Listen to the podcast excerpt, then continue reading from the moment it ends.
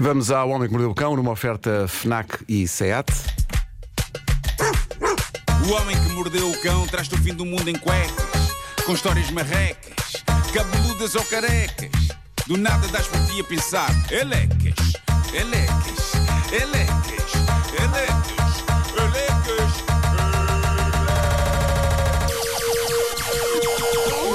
O homem que mordeu o cão traz-te o fim do mundo em cuecas.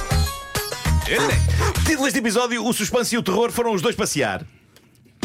Bom, eh, tenho intriga e tensão hoje eh, com uma história que foi largada no Reddit por uma senhora americana anónima. Não vale a pena fazer uma introdução explicativa, quanto menos souber eh, no arranque, melhor. Mas vou pedir Pedro Ribeiro música de suspense, porque, pronto.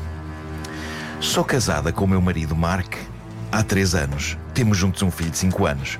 Recentemente tive de viajar até outro estado em trabalho. Estive fora três dias. Isto é habitual no meu trabalho e o Mark raramente se queixa disto. Ele tem apoiado a minha carreira e não tem problemas em que eu seja a pessoa que provém para a família. Esta vez não foi diferente das outras. No entanto, as coisas rapidamente começaram a ficar esquisitas depois de eu partir. Na primeira noite liguei para casa para saber como é que eles estavam, pai e filho. O Mark demorou muito a atender. E quando lhe pedi para falar com o nosso filho, ele primeiro disse-me que ele já estava a dormir e eram só sete da tarde. E depois acabou por admitir que o tinha deixado com a avó, a minha sogra, porque ele, Mark, precisava de um tempinho só para ele, para descansar. Estão a pressentir cenas suspeitas ou não? Até agora não. Está tudo bem ainda? ok. Bom, a verdade é que ela despachou o trabalho mais cedo que o previsto, conseguiu voltar para casa um dia mais cedo, quis fazer uma surpresa boa ao marido. Agora sim. Agora sim. Cheira-me que vem aí. Diz ela. Achei que se levasse comida do restaurante favorito do Mark no caminho para casa, ele ia adorar. Ui. Quando cheguei a casa, Ele já tinha comido. não, não estava lá ninguém. Percebi, Vera. Foi, foi bom, Subtil. mas não estava lá ninguém. Oh, Liguei para o Mark, mas não atendeu. Que diacho, hein? Liguei para a mãe dele, diz a senhora, e ela diz-me que o Mark lhe tinha pedido para ficar com o nosso filho, porque eu e ele íamos para fora para uns dias de romance a dois. Ui, ui, ui, ui, ui, ui.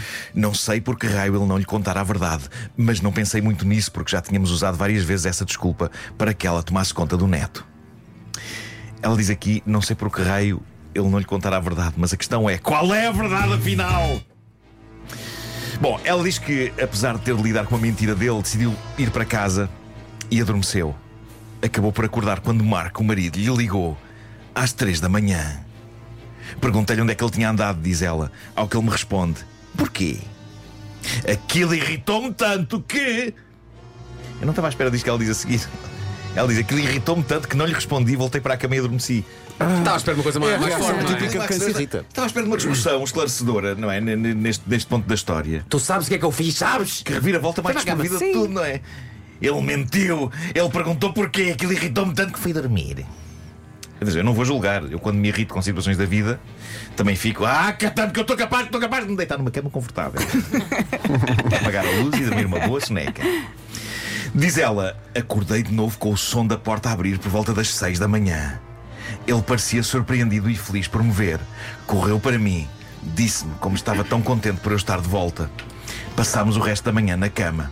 Esta história está cheia de momentos. É lá, que agora é que não vai acontecer nada. Mas pronto, ela diz que passaram as horas seguintes na cama, mas que ela não conseguiu pregar olho. Quando ele acordou, diz ela, confrontei-o e perguntei-lhe: Mas onde raio é que tu andaste? Ao que ele responde: Ui, nem me digas nada. Esta casa está carregada de percevejos. Tive de mandar cá uma pessoa para fumigar isto tudo. Por isso fiquei num hotel. Nem sei se nesta altura já é inteiramente seguro estarmos aqui. Bom, ela acabaria por encontrar no telemóvel dele mensagens marotas com uma colega de trabalho. Pronto. Pronto. Quem anda animal? Prémio Malabarismo de Petas 2023. Mas ao mesmo tempo, petas de péssima qualidade. Reparem, o prémio eu acho que vai para a lata com que ele usou com a mãe o argumento: fui numa escapadela romântica com a minha mulher, facilmente escangalhável. Se a mulher ligasse para a sogra a saber onde estava, o que Claro. aconteceu. Mas também, e sobretudo, diria eu, pela soberba narrativa dos percevejos.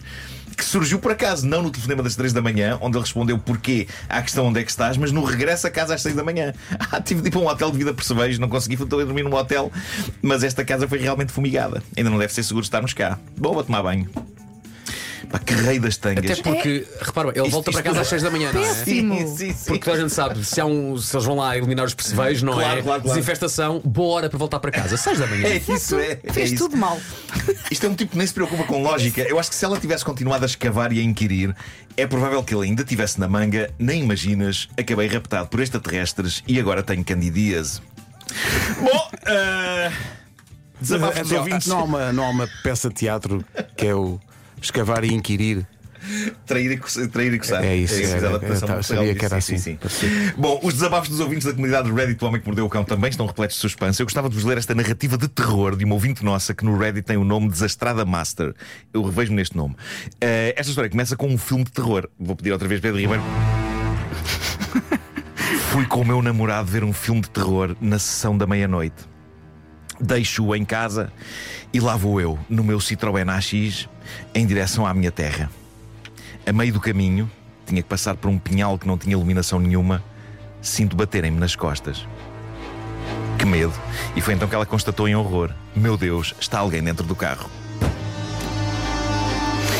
Ela diz que entrou em pânico, que foi todo o caminho a chorar, a falar com a pessoa que estava no assento de trás, a implorar: Epá, não me faça mal, não me faça mal, tenha pena de mim.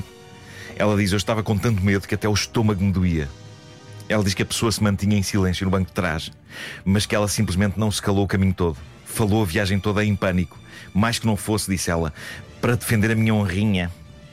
Agora reparem no acesso de coragem que ela teve quando estava quase a chegar a casa. Diz ela: Quase a chegar a casa, coloco o meu braço muito devagarinho para tentar agarrar uma perna ao homem. Mas qual era o plano aqui? Não sei. Não faço ideia. Em que medida agarrar uma perna ao homem poderia salvá-la? Se tivesse um garfo na mão, talvez a coisa resultasse, não é? Mas levar a mão atrás, o homem ia pensar: Ei, ah, pôr uma mão na perna, está marota.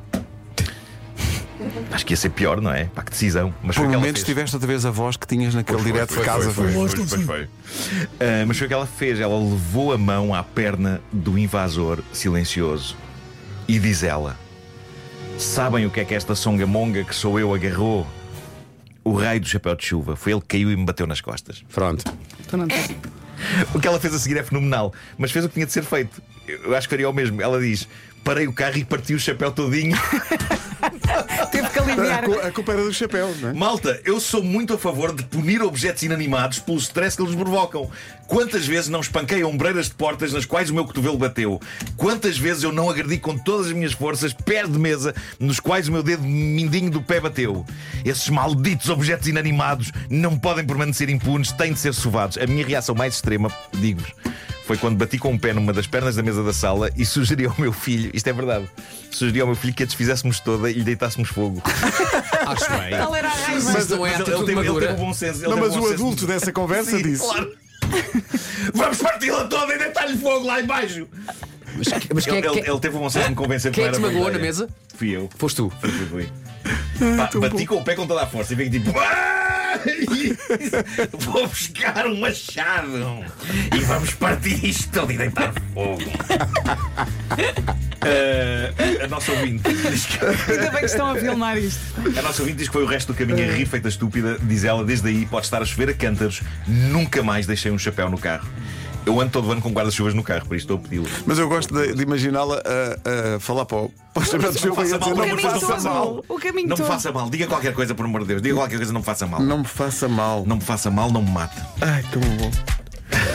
O Homem que Mordeu o Cão foi uma oferta FNAC, onde encontra preços sem comparação na Black Friday e onde também, há, onde também existe a possibilidade de uma Black Friday SEAT em toda a gama até 30 de novembro. Saiba mais em seat.pt.